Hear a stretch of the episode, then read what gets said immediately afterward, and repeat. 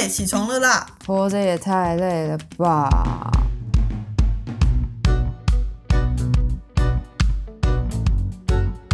欢迎收听《小岛生存指南》。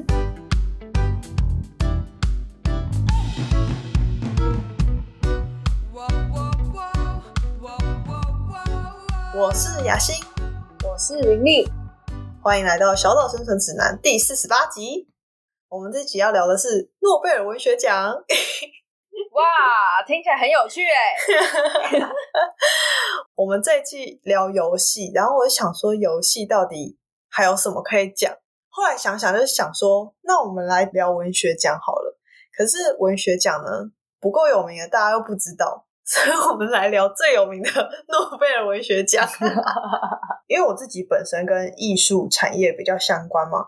所以我知道，就是艺术也有很多奖项可以参加拿奖金。最容易被怀疑的就是，那艺术哪有什么高下之分？就当然在技法上，你知道谁技法比较成熟、比较厉害。可是到了某个等级之后，大家就开始比自己的原创性啊，还有创作量。那到底谁有资格获得第一名？那谁又是第三名？我觉得这种就是有点像是见仁见智，所以也跟评审的名单很有关系。那诺贝尔奖是因为它有很长的历史嘛，它的历史比很多国家的历史都还要长，所以我才想说，哎，那我们来查查看诺贝尔奖到底是怎么产生的。好了，哎，那在介绍诺贝尔文学奖之前呢，我其实一直都没有搞清楚说诺贝尔奖到底有哪几种奖项哦。诺贝尔奖是发明家诺贝尔他的遗嘱留下来的。那他在遗嘱中就有把奖项分成五种：物理学、化学、生理医学、文学跟和平奖。这是诺贝尔本人他定下来的五种。在一九六八年的时候，瑞典中央银行为了纪念诺贝尔，所以他们新增了第六个奖项，叫做经济学奖。所以经济学奖不是本来就有的诺贝尔奖。那我有点好奇，哎，那和平奖？到底要从由哪一个机构负责？和平奖比较特别，其他奖项都是由瑞典的机构来负责评选跟颁发，可是就只有诺贝尔和平奖，它是由挪威议会来选择。那至于为什么只有和平奖是在挪威领取，诺贝尔本人是没有说明的，但是他遗嘱中确实是这么写，好神奇哦！因为我觉得啊，虽然从以前学生时代就常常听到诺贝尔奖，诺贝尔奖好像是。一个领域的最高荣誉，可是并没有真的去了解诺贝尔奖的运作方式，而且也没有真的去了解每一个奖项他们到底就是是怎么去评选的，那他们最后是怎么决定？如果说是以物理学或者是医学奖来说，我觉得可能他们会根据现在他们对物理学界或者医学界最大贡献者，可是像文学奖。我就会觉得，你要怎么去评选，他会是最值得颁发这个奖项的人。嗯，的确，文学它本身就是一种艺术嘛，那你很难分得清楚高下。那今年诺贝尔生医奖就是生物医学的这个奖项，它就是由发明 COVID-19 mRNA 疫苗的两位化学家获得的。诺贝尔他的本意是说，我想要把我这个奖项颁发给。在这个世界上，对这个领域最有贡献的人，只是我觉得以文学来说，或是以和平奖来说，谁最有贡献这件事情，好像已经到了跟全世界人竞争。其实你真的很难去评判谁是第一名啊。但是你知道谁有最大的影响力，那也许就是颁给那些在这个领域里面非常非常非常有影响力的人吧。听起来是要先有影响力，才有机会得到。诺贝尔文学奖，我印象深刻的是和平奖最年轻的得主是马拉拉嘛？那马拉拉她就是一个在伊斯兰世界里面就致力于提倡儿童女性的受教权利，被射杀过的一个年轻的女性。我觉得不幸的是，如果她没有被枪击过，也许她也不会得到这个奖。可是就是因为她被枪击过，但她仍然选择勇敢的站出来，所以也许她才得到这个奖项。那你对哪一个诺贝尔奖的得奖人印象深刻吗？我印象最深刻，当然就是台湾的那位得主李远哲博士。刚刚我们在聊诺贝尔奖很有名这件事情，我在想说，如果台湾没有人得过，搞不好他在台湾不会那么有名。我记得应该有一些华人有得过嘛，像是什么杨振宁啊，或者是李政道啊等等的。但是因为台湾的话，从小就听到李远哲，李远哲就会一直记得这个人。他是我们小时候课本里的人物。没错，就通常都会觉得课本里的人应该死掉了，但他还没有死。嗯，那我有个好奇，就是比如说，呃，我们奥运会，如果你得到了奥运金牌、银牌或铜牌，可能国家会给你一些奖金。那我不知道，像是如果得到诺贝尔奖的话，主办单位或者是就是比如说台湾好了，会有一些额外的奖金吗？因为毕竟我都花了那么多时间在研究，或是花那么多时间创造一个巨作，然后这是一个很实际的问题，还是说大家就是为了一个荣耀而奋战？其实我觉得诺贝尔得主根本就，因为诺贝尔奖它并不是像金马奖、金钟奖，就是我抱持着说我要得奖的意念去投稿，然后经由评审甄选，最后我入围，然后得奖，并不是这个程序。得主揭晓的那那个 moment 之前，都没有任何人知道到底有谁被提名了。所以我觉得诺贝尔奖对所有的得主来说，它都是一个很意外的惊喜，并不是所有人抱持着一个哦，因为我有投稿，所以有可能会有我哦的那种心态。诺贝尔奖的得主呢，他们在得奖的时候会接到一通来自瑞典的电话，然后 通知他们说：“哦，你是今年诺贝尔奖的得主哦。”那他们在领奖的时候会得到一块奖牌，然后一张获奖证书，还有一笔奖金。那这笔奖金呢，就是诺贝尔本人的遗产，因为他的遗产很庞大嘛，所以每一年都会有一些利息。那这些利息就会是这些得主的奖金，所以他那个金额每年都不同，它会随着通货膨胀啊，或者是他的那个 遗产利息所得不同而有改变。好神秘哦！就是一个大家都摸不着头绪，那有一天你就被通知中奖的一个感觉，这样听起来也蛮刺激的。所以等于是说，你根本不用特别报名，对，然后你可能真的就是为了自己现在喜欢的研究而去，没错。可是有一天你就会突然接到来自瑞典的电话，差点会以为是诈骗。没错，网络上不是有一个非常有名的传闻，就是村上春树。年年陪榜，好像他每一年都有入围，都有经过评审委员讨论。那每一年最后得奖的人都不是他，好惨哦！等一下，你有听过这件事吗？我一直以为村上春树有得奖啊。哦，因为不知道为什么诺贝尔文学奖常常讨论话题里面都会提到村上春树，有我有点不知道为什么会这样，但是他是一个。网络上的谣言啦，因为诺贝尔奖是没有入围名单的，所以你根本就不知道谁被提名了，你只知道最终那个得奖人是谁。但因为村上春树他本来就是一个很有影响力的文学家，所以当然大家就会一直猜测是他。嗯，我一直以为他得过哎，其实我有去特别查，就是历年来诺贝尔文学奖的得奖名单，然后我很认真的把我知道的人挑出来。而且我觉得最让我惊讶的是，有一些文学奖得主根本就不是文学家，像是英国首相丘吉尔，是政治家。对，然后有些是哲学家，比如说卡缪、哦，罗曼罗兰。但是卡缪也写很多作品啊，因为卡缪他是走存在主义嘛。对，像丘吉尔一定也是出版过一些作品，所以才被纳入那个得奖名单。那。当然，就是这些，无论是哲学家也好，政治家也好，他们都为了要阐述自己心里的想法嘛，所以他们才会有著作问世。那就是他们的这些著作让他们得了这个奖。那我觉得其中有一个很特别的是，美国的摇滚歌手巴布迪伦，然后他是透过自己很有影响力的歌词得到这个奖项。哇，所以文学奖的颁奖面向很广。就是它不只局限在，比如说我们所想象到的，可能是很有意义的小说或者是散文，它也包括歌词。我这时候就蛮好奇，说那文学奖的提名到底是怎么产生的？你总是要先有一个提名的机制嘛，才会讨论说那这些人是谁得奖嘛？那因为诺贝尔文学奖是由瑞典文学院来决定的，所以他们就是会在院内院士们会先进行提名推荐，然后或者是说有一些相关的学会啊、研究所啊，然后或者是文学语言学的教授，他们都有提名的资格。那另外就是诺贝尔文学奖的得主，历届得主，他们都有资格提名未来的得主。哦，一个前人可以传后人的概念吗？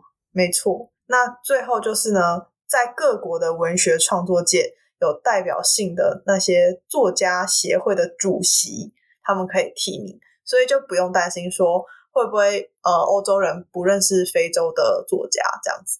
所以其实是一个世界范围内的奖项，对，所以就是只要有影响力的人，他就可以推荐。因为诺贝尔奖是每年十月的时候会公布得奖名单，所以他在一年前，就是前一年的九月，他们就会发出邀请给所有具有推荐权的人，就是可能是寄很大量的 email 吧，就说：“哎，你现在可以推荐明年的诺贝尔奖得主哦。”那他们就是会收回这些提名，这样子。然后呢，他们就会有一个呃，瑞典学院里面的诺贝尔文学奖委员会，他们就会去审理这些很大量的寄回来的名单。哎，所以委员会他们是怎么找？是每一年的评审都不一样，对？诺贝尔文学奖委员会应该是主办单位瑞典学院来邀请组成的。那委员会跟学院，它会是一个。互相尊重、彼此决议的两个平等组织。那委员会他会把提名人选一轮一轮的筛过，那每一轮筛过的时候都会给瑞典学院批准。到最后呢，委员会会将范围缩小为五名候选人。这五名候选人呢会进到瑞典学院里面，然后交由瑞典学院的终身院士进行审核。他们会呃阅读候选人的作品，然后进行讨论，最后呢会投票。所以得主的产生是一个一直来来回回的过程，然后一直缩小范围，直到最后讨论并且投票出最终得主。而且他还有规定说，你要获得超过一半以上的终身院士的投票认可才算数。所以如果在还没有这个结果产生之前，就会是一直一直的讨论。听起来很费时哎，对他有一一整年的时间，所以诺贝尔文学奖的审核是全年度的，就无时无刻在审。听起来是有点零散，但是又不能说是不专业。他们应该就是都非常重视吧，因为大家都是同领域的人，如果出了什么差错，其实他们也承受不起这个骂名。就像在前几年，二零一八年的时候。其实诺贝尔文学奖就有出了一个丑闻，就有一个院士，他是诺贝尔文学奖的审核成员之一，但是呢，他在那一年爆发了性情丑闻，加上就是他又有很多不良的前科，所以导致很多他的同事集体请辞抗议，然后最后本来是十八个人要遴选这个诺贝尔文学奖，结果就不足人数，因为评审都辞职了，就没有办法进行遴选机制。瑞典学院的那个公正性也遭受大众的非议，就觉得你们怎么出了一个这么大的事情？所以后来二零一八年的诺贝尔文学奖是没有颁奖的，就是他们是直到二零一九年院士的人数再度凑齐之后，才连同二零一九年的得主一起颁发。太荒谬了吧？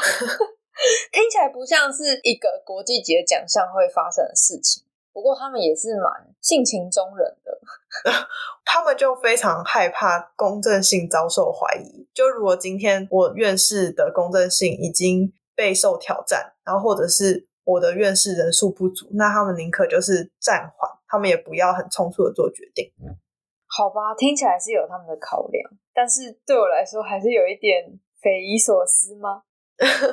怎么说？你是怎么想的？嗯。就虽然可以理解说这是一个呃很临时的事件，但是毕竟是一个国际级的奖项，好像很少会真的出现这种开天窗的情形。哎，对，它就等于开天窗哦。对，但我觉得也因为他的这个做法，或许也会带给大家一些新的想法吧。比如说，他们是真的有重视一些，比如说品格啊，所以他们才会出这种包。可以说他们这样出包吗？我会被攻击。没有人在乎你说什么。好，对，不知道雅欣怎么想、欸？当你知道说他们有出这样的事情的时候，我觉得他们主要没有办法继续遴选的原因，是因为他们的院士都请辞了。虽然他们是终身院士，可是院士他要罢工不上班，你也没有办法啊。那你当然就评选不出来嘛。所以我觉得那个是人数不足的问题。就是一个很实际上觉得没办法。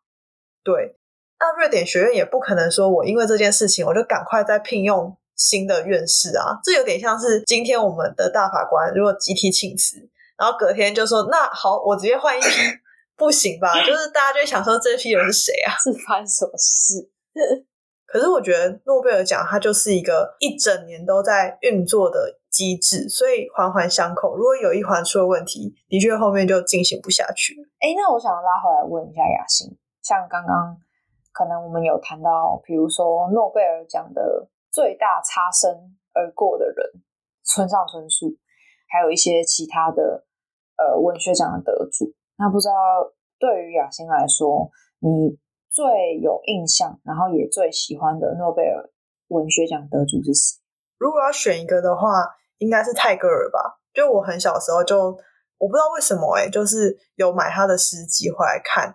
那因为他是印度人嘛，不仅是诗人，然后也是一个宗教家、哲学家，然后加上我对印度的世界观又蛮感兴趣的，所以就觉得他很酷。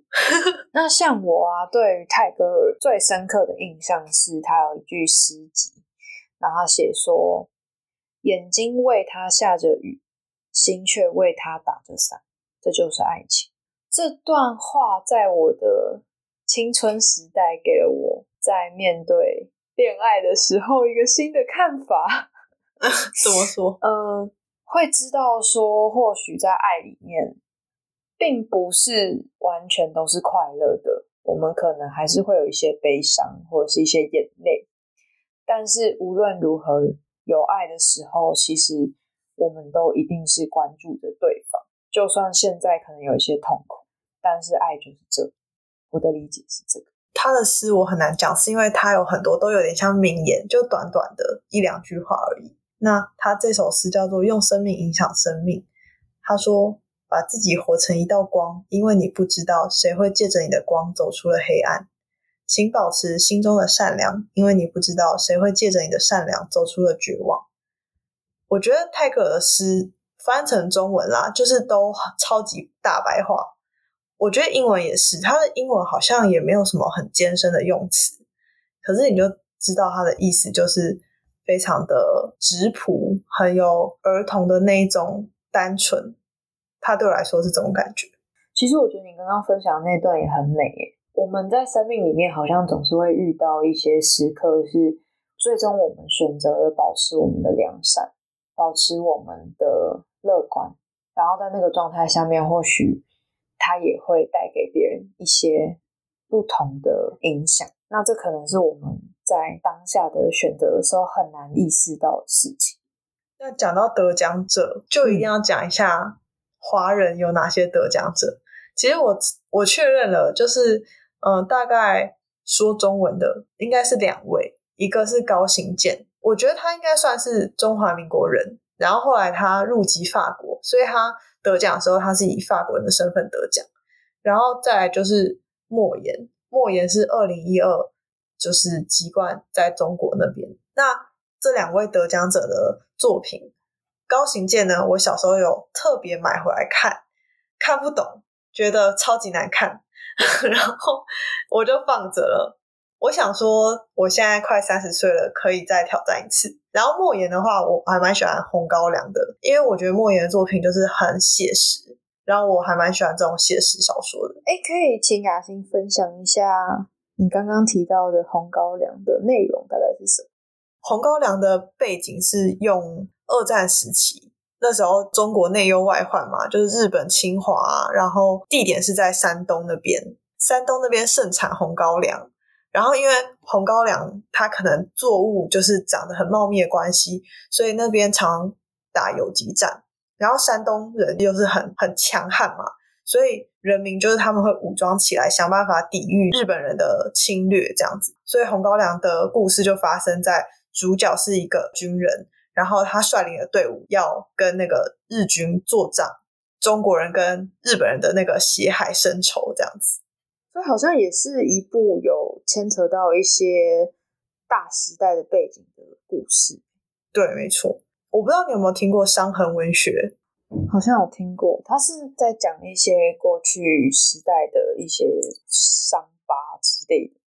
对，它是借由书写来疗愈，因为日本侵略中国，它就是一个历史上真实存在的事情嘛。相信大家都会听过，中国人很讨厌日本人啊，因为南京大屠杀，因为一些战争就是非常的残酷嘛。可是如果你只是单是讨厌他们，教导你的下一代一直讨厌他们，其实事情不会有任何好转。那伤痕文学就是你借由书写这些历史故事，它就算是小说，就算是嗯你虚构的也好，它会一方面让大家知道说哦历史上的确有这一段过往，然后另外一方面小说它再怎么样描写大时代，它其实都还是描写小人物的，就是这些小人物都是一个个活生生的人，也许很平凡。不会在时代中留下名字，可是他们还是很努力的在这个时代里面生活。所以有时候不要只看那个大时代国与国之间那种利益的纷扰，而是看当战争开始之后，每一个家庭，然后每一个人他会受到什么样的影响，借此来疗愈，然后告诉下一代说：“哎，那我们是不是当有选择的时候，可以不要有战争？”哎，这个有让我想到，就是在看《萤火虫之墓》的感觉啊！对对对，没错没错。你是说宫崎骏的那部电影吗？是，他们是透过那个时候美军可能在轰炸日本的背景之下，嗯，然后去演绎一个小的家庭，然后他们在面对战争的时候是如何的破碎，最后需要怎么去生存。从小就听长辈讲说，或许战争。的时候，我们会觉得某些国家的人很坏、很残酷，但是其实仔细的来看，真正残酷的可能是那些上位者，而不是老百姓。老百姓终究是无辜的。嗯，没错。哎，其实诺贝尔是一个和平主义者，你知道吗？不然他怎么会有和平奖呢？对，就是他其实是一个发明家，然后他发明了炸药，本来是想说可以。对，开辟隧道是有帮助的。嗯，然后没想到后来被军方用来做战争攻击上，然后他就很不希望他死后大家只记得他是炸药的发明家，所以他就创立了诺贝尔奖，然后当然就是包括和平奖嘛。节目的尾声，我们可以聊这个，就是关于伤痕文学跟和平主义的概念，我也是没有想到，怎么会这样？真的是走得很远嘞，我们那节目的最后，依照惯例要问雅欣，能不能提供给想要得到诺贝尔文学奖的人一个生存指南呢？我有什么资格？说说看嘛。哦，我觉得文学奖有一个很酷的地方，就是呢，其实诺贝尔有规定说，每一个奖项每一年都最多有三个人可以共同获得。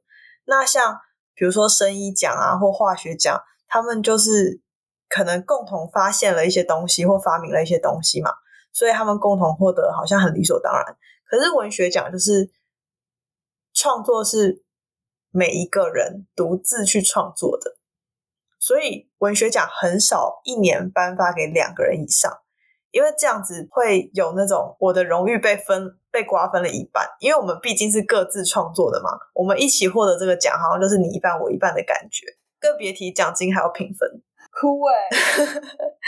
所以我觉得文学奖真的很酷，就无论是什么样的文学奖，你在耕耘的时候，没有人知道你在默默做着你想做的事情，可是当你得奖的时候，一夕之间，全世界都会认识你。如果你想要得诺贝尔文学奖的话，其实你就是做你原本正在做的事情。我想这样应该就可以了，就是坚持下去，然后等待机会的感觉吗？我觉得也是一个蛮务实的一个生存指南。欢迎追踪小岛生存指南的 IG，你可以搜寻 Island Life 底线 Official 就会找到我们喽。也欢迎追踪雅欣和林丽的 IG，我们会将资讯放在说明栏。有任何建议都欢迎留言或私讯我们。小岛生存指南，我们下集见喽，拜拜。拜拜。